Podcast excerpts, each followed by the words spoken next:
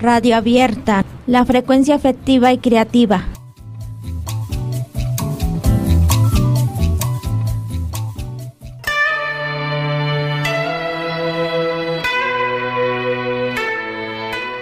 El arte como terapia. Bueno, el arte es una expresión del ser humano que influye mucho en las emociones de las personas. En mi caso personal y en amigos aquí de Amarte y gente que he conocido en el Fray, gente que tiene a veces hasta tres, cuatro trastornos este, a la vez, bipolaridad, con esquizofrenia, con intentos de suicidio, bueno, cosas tremendas, ¿no? Eh, yo hice esta deducción porque en el Fray Bernardino hay talleres para la gente que está internada. Entonces hay manualidades, hay computación, hay este dibujo. Son varios este talleres, pero todos tienen que ver con arte, con hacer algo con las manos, con crear. El arte nos, nos hace más humanos o más sociables. Pues creo que sí tiene un buen beneficio. Porque no nada más es de la, de la enfermedad, sino todo el medio que nos rodea, social y humano. Tenemos que expresar, si no, no tuviéramos medios de, de realizar nuestras actividades y medios sociales. Pues sí, también la musicoterapia nos ayuda mucho sobre todo la música clásica.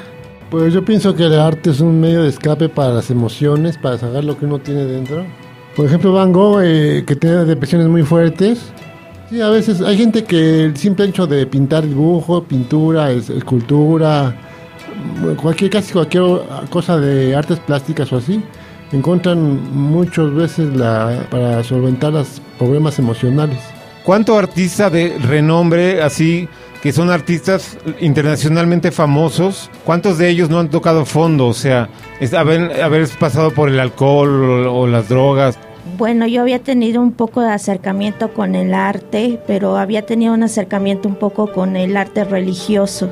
El grupo Amarte en especial es un grupo terapéutico porque el arte lo que nos ha hecho es sentirnos primeramente este, ocupados, distraídos, nos ha traído este, felicidad, hemos hecho amigos. El arte eh, puede ser una terapia para personas con alguna enfermedad mental. Eh, también está visto que, por ejemplo, las personas que tienen enfermedades terminales como cáncer, el SIDA en sus últimas fases, algún problema que los, los lleve irremediablemente a la muerte, pues pueden hacer actividades manuales para que no estén pensando en, en lo que les va a pasar en un futuro, ¿no?